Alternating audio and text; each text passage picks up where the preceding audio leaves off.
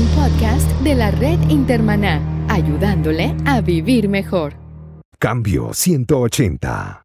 Uno tiene una gran obligación con la familia y a veces el pastorado nos puede consumir más del tiempo que dedicamos a la familia. Y hay algún momento en donde una de las dos cosas pesa más, o la familia o el pastorado. Yo considero que hay que llevar las dos cosas muy balanceadas. Creo que cuando Jesús dice poner dos o tres de acuerdo, está hablando de la casa también, no solo de la oración para pedir, está hablando de cómo nos ponemos de acuerdo en casa, papá, mamá, hijos, dos o tres. No se puede servir descuidando el servicio a la familia. Y tal vez eso signifique que no debemos hacer tanto de lo que creemos que estamos haciendo para el Señor y considerar bien lo que estamos haciendo. Cambio 180. ¿Cómo mantenerse relevante en un mundo diferente?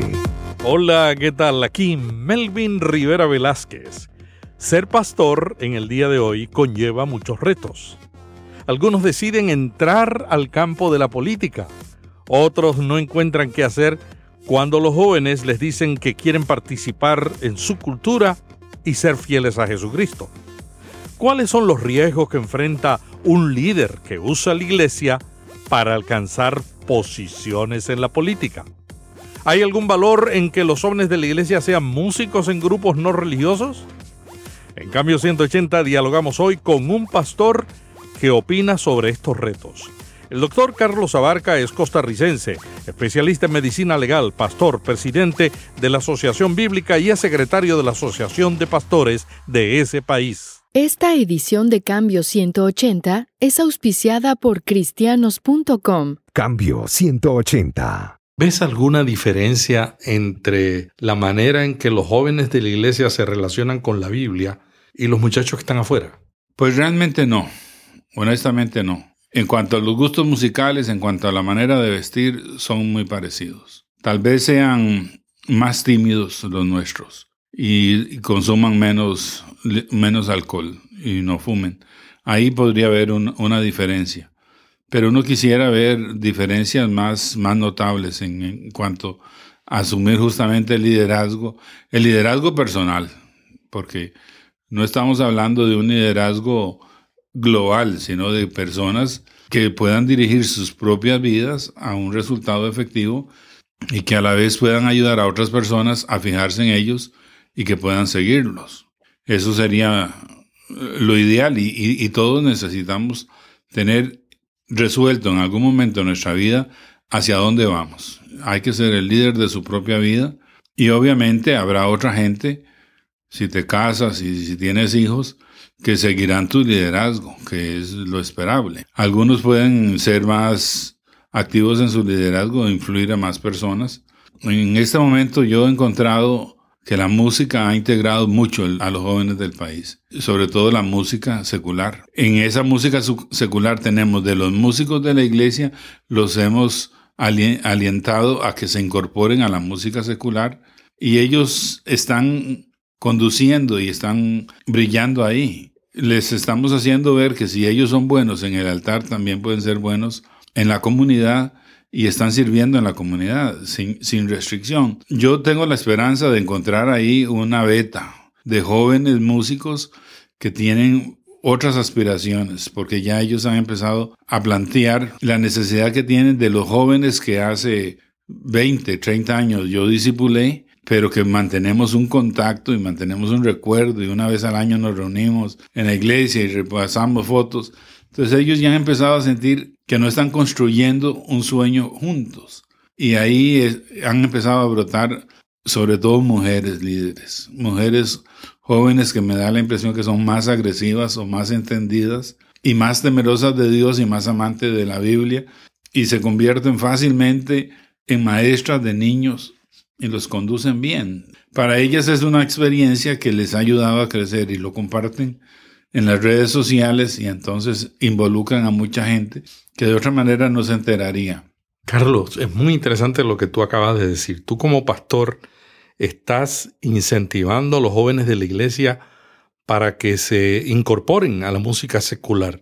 Alguna gente piensa que es muy fácil ser cristiano entre los cristianos que el reto es ser cristiano entre los no cristianos. ¿Cuál ha sido la experiencia de esos jóvenes mostrando sus talentos en un ambiente que no es el, el normal de un joven de iglesia? Bueno, la experiencia es muy enriquecedora. Primero, porque guardan un testimonio a la par de sus compañeros. Y ese testimonio lo guardan siendo buenos. Muy buenos músicos, muy buenos músicos en lo que hacen. Entonces el grupo los recibe y hay una banda, nosotros somos de Moravia y hay una banda muy grande que se llama Son Latino de Moravia. Y ahí hay integrados tres de la iglesia, muy dinámicos y con una necesidad de agrupar a la gente. Entonces los llevan después de los ensayos a sus casas y en sus casas comparten algunas comidas y alguna palabra bíblica comparten. Yo siento que es eso hace un puente continuo entre el púlpito, la iglesia, la calle y la banda que se va para las ferias y los diferentes pueblos uniformada y con estandartes que, se, que les identifica. Y después postean todo lo que hacen y hay una línea continua entre iglesia y calle y calle e iglesia que beneficia a otras personas que se van arrimando a los dos lados, a la iglesia y a la misma banda. Entonces, llegan a ser en este momento tan buenos que lo solicitan en muchos lugares. Yo tengo dos hijos que trabajan en los medios seculares y yo siempre les he dicho, lo más importante para un cristiano es brillar en todos los lugares. Porque es muy fácil uno estar en la iglesia y entre cristianos somos todos creyentes, entonces es fácil comportarse. El reto es cuando tú estás afuera y tú te has identificado y la gente te está mirando y están mirando qué es lo que tú haces y lo que tú haces dice más de lo que de lo que tú expresas. Lo que tú haces es realmente el mensaje del evangelio. Definitivo. Uno está afuera haciendo el trabajo y la gente lo está leyendo. Somos esas cartas abiertas. Yo también trabajaba en lo secular antes de pensionarme y luego de que me pensiono me sorprende que sigo manteniendo comunicación a todo nivel con todo el personal y logro entender cuánto había influido en ellos y cuánto ellos me estaban leyendo. En esto, la lectura que hacen los que, los que te ven trabajar, si sos bueno, van a reconocer que eres bueno. Y eso es más efectivo en el testimonio que lo que uno pueda decir. Es más efectivo lo que uno hace que lo que uno dice. Porque lo que uno dice es muy fácil borrarlo. ¿Cómo la iglesia puede resolver ese problema de un liderazgo que piensa y actúa de una manera diferente. El problema de la iglesia realmente no es ella la que lo tiene que resolver. Quien lo tiene que resolver es el líder. El líder tiene que, que saber hacia dónde va y por qué está haciendo lo que hace. Hay muchas circunstancias en las que uno se convierte en líder. Y para convertirse en líder solo necesita uno tener seguidores, muchas veces. En la iglesia se ha ofrecido una ruta para algunos en que resuelve el problema económico, el problema laboral y para otros han empezado a ver que tienen posibilidades de aspiraciones políticas. Y entonces se desvían, se desvían, empiezan bien, pero terminan mal. El, el liderazgo tiene que estar muy claro para qué quiere ser uno, uno líder. Si está en la iglesia, no puede tener otro, otro jefe que no sea el que manda la palabra del Señor y el jefe en la palabra del Señor es el servicio, el servicio al otro. Eso es lo que Jesús enseña y eso es lo que Jesús hace cuando Él se convierte en el siervo de los demás. Pero un político puede servir a los demás. Sí, hay políticos que pueden servir, pero a los políticos que yo me refiero han desvirtuado el mismo servicio en la política porque han hecho de eso una manera de obtener dinero rápido para ellos y se olvidan del servicio. Entonces se ve mal, aparte de que está mal, se ve mal. Usaron la iglesia como un trampolín para llegar a la arena política. Y en la arena política no supieron guardar el testimonio. Entonces el liderazgo afectó porque los comentarios que se levantan son muy negativos y la gente tiende a confundirnos no sabe qué es lo que estamos haciendo. Si estamos llamando a un culto de oración o a una actividad de integración o estamos haciendo un llamado de un activismo político con el cual yo pueda capitalizar y llevar votos a mi favor y conseguir un puesto en una curul.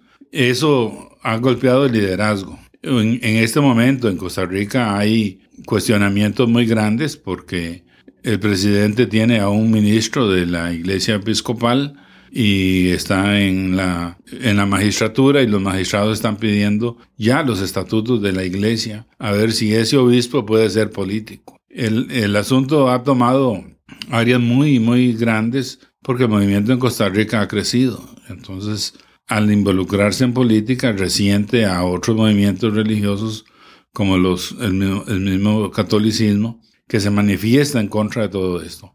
Y la labor de la iglesia se perdió, se perdió en una cuestión política, aunque se siga haciendo, no se ve. Toda la actividad está centrada en la crítica de, de los líderes, que en algún momento participamos y hasta hubo ocasiones en que los líderes, de una manera un poco irresponsable o muy irresponsable, ofrecieron los votos de los miembros de sus iglesias, haciendo que la iglesia sea una organización política, pero no estamos para eso. Doctora Barca, Costa Rica fue en la década del 80 y el 90 un centro de organizaciones cristianas internacionales. Costa Rica tenía un movimiento misionero muy fuerte y, y en cierto momento fue una de las iglesias que más crecía en América Latina. ¿Cuál es la situación ahora mismo de las iglesias evangélicas en Costa Rica? ¿Están creciendo? ¿No están creciendo? Sí, el movimiento de los 80 fue un movimiento muy interesante. Fue el movimiento del neopentecostalismo y despertó un gran avivamiento.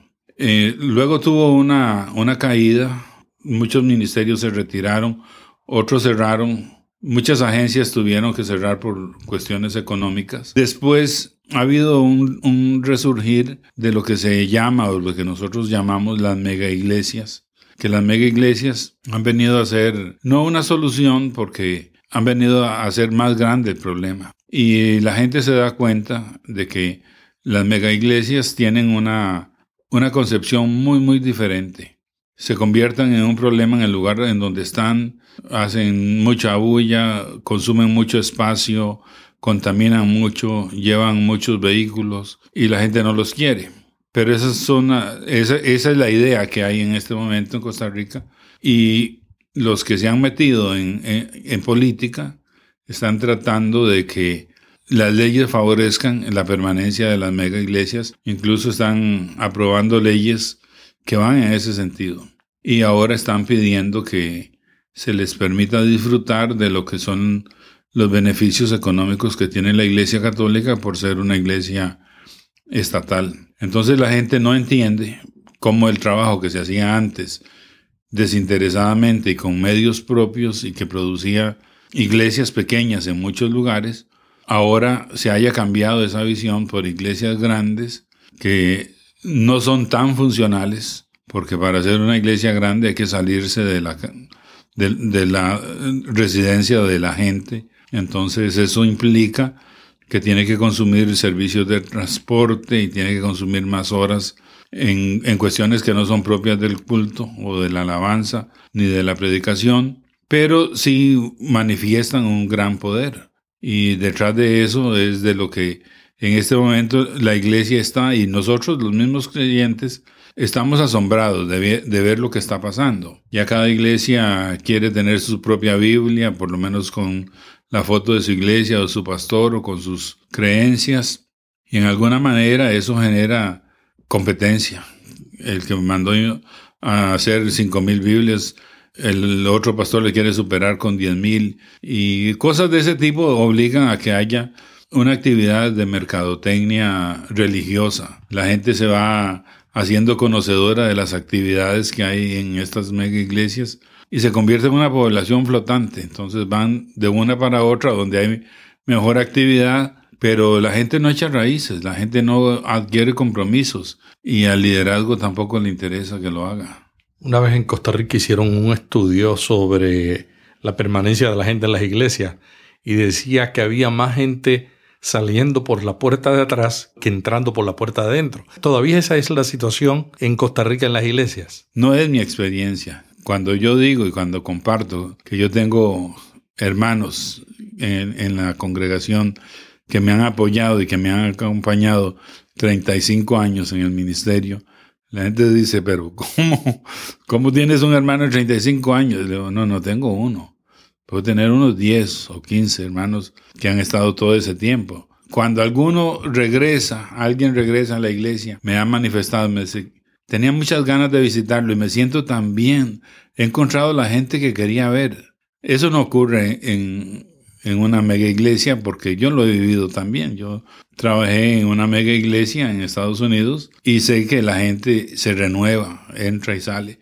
Debo de admitir también que no todo el mundo se queda en la iglesia porque la iglesia cumple una función educativa y la gente también cambia cuando se casa y cuando adquiere otros compromisos de trabajo. Tiene que irse, pero hay gente que vive en zonas muy retiradas que viene una vez al año para encontrarse con sus amigos y sus amigas y sus familias que le ayudaron y que no dejan de quererse. Pero creo que eso tiene que ser más a un nivel local. Ese tipo de liderazgo es un liderazgo más familiar, más de acompañamiento a las familias y a las personas, en alguna medida más interesado en, ese medio. Yo siento que, que no sale tanta gente como como la que entra. Pero también escucho estas cosas que comentaba de que hoy en tal lado está tal cantante, que mañana en tal lado hay tal obra y que mañana en tal lado hay tal actividad y la gente como que se va de paseo a esas actividades. Window shopping. Van a mirar ventanas en la iglesia. No sé quién pueda contar con eso para una pastoral que, demanda el, el conocer lo que la gente vive cuando el Señor te dice, apacienta mis ovejas tienes que tener dos cosas, pasto para las ovejas y conocer cuáles son las ovejas. Vivimos en una época bien diferente, donde ser pastor es un reto, porque es una sociedad y una cultura que se ha transformado. ¿Cuál tú consideras que son los tres retos más importantes que un pastor enfrenta ante una sociedad como la que vivimos? Bueno, yo considero que el primero es su testimonio. Ser coherente en lo que dice y en lo que hace. Que eso es, eso es fundamental. Si no logramos ese balance, rápidamente estaremos fuera del, pastorado. Luego, uno tiene una gran obligación con la familia. Y a veces el pastorado nos puede consumir más del tiempo que dedicamos a la familia. Y hay algún momento en donde una de las dos cosas pesa más, o la familia o el pastorado. Yo considero que hay que llevar las dos cosas muy balanceadas. Creo que cuando Jesús dice poner dos o tres de acuerdo, está hablando de la casa, también, no solo de la oración para pedir, está hablando de cómo nos ponemos de acuerdo en casa, papá, mamá, hijos, dos o tres. No se puede servir descuidando el servicio a la familia. Y tal vez eso signifique que no debemos hacer tanto de lo que creemos que estamos haciendo para el Señor y considerar bien lo que estamos haciendo. Y el tercero, sigue siendo importante la palabra del Señor. Si yo quiero servir a Dios, quiero servir a la gente, necesito tener una vida enganchada en la palabra, conocer la palabra, tener tiempo para la palabra, descubrir las cosas lindas que hay en la palabra, porque la palabra tiene cosas que no todos podemos resolver con una lectura simple. A veces con años de estudio nos quedan dudas que nos siguen apasionando para seguir buscando y nosotros nos sentimos orgullosos de ser ese pueblo de la palabra. A mí me encanta decir que yo soy uno de los creyentes que tiene un libro sagrado. A mí me encanta usar esa expresión de que yo puedo ir a leer en mi libro sagrado y puedo encontrar en mi libro sagrado cosas maravillosas y cosas que no entiendo con las cuales entretenerme en investigación muchos días y a veces muchos años. En Estados Unidos hicieron una encuesta hace un tiempo y la encuesta reveló que muchos pastores solamente leían la Biblia para predicar. ¿Por qué y qué se puede hacer para evitar caer en esa trampa? Es que la, vida no es, no es solo predicar. Hago un trabajo pastoral, yo le llamo el aula virtual. El domingo yo dejo una tarea. La tarea es, yo doy un capítulo de la Biblia y ellos tienen que leer el capítulo, buscar un versículo, copiar el versículo, hacer un comentario de cómo ese versículo les llenó, me lo mandan por correo electrónico, me lo mandan a, la página de la iglesia o al Facebook y yo lo leo y les hago una retribución. Durante la semana nos mantenemos en contacto y es muy interesante. Yo quiero que la iglesia sepa que amo la palabra del Señor y que ellos van a ser amantes de la palabra del Señor. Entonces mantengo ese contacto de esa manera durante durante la semana. También busco un versículo bíblico en la semana y se lo mando a los hermanos por correo electrónico para que la palabra esté presente, para que ellos lo tengan presente. De esa, de esa manera estoy buscando primero interesar en la palabra, luego mantener un contacto en esta época en donde si bien nos quejamos de que hay mucha dificultad de carros y de seguridad, también debemos de dar gracias a Dios por las tecnologías. Y las tecnologías son instantáneas. Y yo considero que es una parte muy enriquecedora de la iglesia y muy personalizada, porque no lo hago para todos a la misma vez, sino que lo hago para cada uno. Tengo que tener ese tiempo y tengo que tener ese cuidado. Pero también les estoy enseñando de que hay algo que a mí me interesa más que el día a día, que es tener ese momento en donde la palabra podemos leerla de muchas formas, de muchas maneras y no para predicar. Y algunos son tan buenos en sus tareas y las cosas que me manifiestan, entonces lo estimulo. usted se puede preparar un sermón y lo vamos revisando. Algunos se echan atrás cuando ya tienen fecha para predicar, pero lo que más me ha sorprendido es dos hermanas de esta aula que han predicado. Nosotros no somos de aplaudirle al que predica, pero estas hermanas arrancaron aplausos en, sus sermones y la gente viene y me dice, oiga, qué bien, este, vuélvalas a poner, están muy bien. Y yo le digo a la iglesia, la idea mía es no tener que traer un predicador profesional. Yo le digo a la iglesia, yo quisiera tener 54 predicadores en el año, pero de ustedes, de su experiencia ahí en la cocina, de su vivencia ahí en el trabajo, de su vivencia en el día a día. Y yo espero, yo espero lograrlo con, esos predicadores que tienen contacto día a día con la palabra. Eso le diría al que lee la palabra un día, el día que le toca predicar. Doctora Vázquez, usted es el presidente de la Junta Directiva de la Sociedad Bíblica de Costa Rica. Cuéntenos qué están haciendo con la policía. La policía tiene una labor muy importante en todos los países del mundo y también necesitan la palabra de Dios. ¿Cómo ustedes están atendiendo esa necesidad? Nosotros teníamos un proyecto de valores valores cristianos para los niños de las escuelas. Lo propusimos, lo montamos y un periódico de alta circulación en el país nos quiso apoyar. Cuando eh, íbamos a empezar con las escuelas, con el permiso del Ministerio de Educación Pública, decidieron que mejor no lo hacían con nosotros y que solo lo hacían con el periódico, porque no querían Biblia en el, en el proyecto. Y se nos quedó todo el material del proyecto de valores. Buscamos qué hacer con ese, con ese material y con esos valores y lo reacomodamos. El reacomodo de ese material, vimos que había material en los valores que podía ayudar a la gente en tristeza, en soledad, en depresión, en violencia, en conflictos. Y empezamos a buscar dónde emplearlo. Se nos ocurrió ofrecerle a diferentes compañías charlas de, crecimiento y de autoayuda y de valores y entre esos a la policía. Pero lo hemos ofrecido y lo hemos dado a, muchas empresas. Y como el material ya lo teníamos, llegamos y llevamos los profesores bíblicos y llevamos el material y toda la logística. Uno de los éxitos es que no cobramos. Al no cobrar, la gente nos recibe. Y al principio lo que queríamos era que nos recibieran y ejecutar el programa. Pero fue tan, tan exitoso que entonces el que más lo recibió fue la policía. La policía solo hizo una pregunta, ¿cuánto nos cuesta eso? Nada. Decía, bueno, venga, porque aquí todo el mundo viene a ofrecer, pero quiere mucho dinero. Y en, en la policía, igual que en las otras empresas, porque hay empresas muy grandes en el país, manufactureras que nos reciben, al final les decíamos, mire, estos son nuestros proyectos. Les agradeceríamos si quieren retribuirnos una colaboración para estos proyectos. Y empezaron a darnos dinero. Y la policía se enteró que nosotros estábamos haciendo Biblias personalizadas. Y ellos querían su propia Biblia, en un tamaño especial para que les cupiera en la bolsa y con el escudo de la policía. Y es el lugar donde hemos estado más tiempo, porque ellos se han encargado de difundir muy emocionados la buena noticia de que esta gente nos acompaña, nos enseña, nos trae buenos materiales y nos hemos convertido en un recurso pastoral como el capellán de la policía.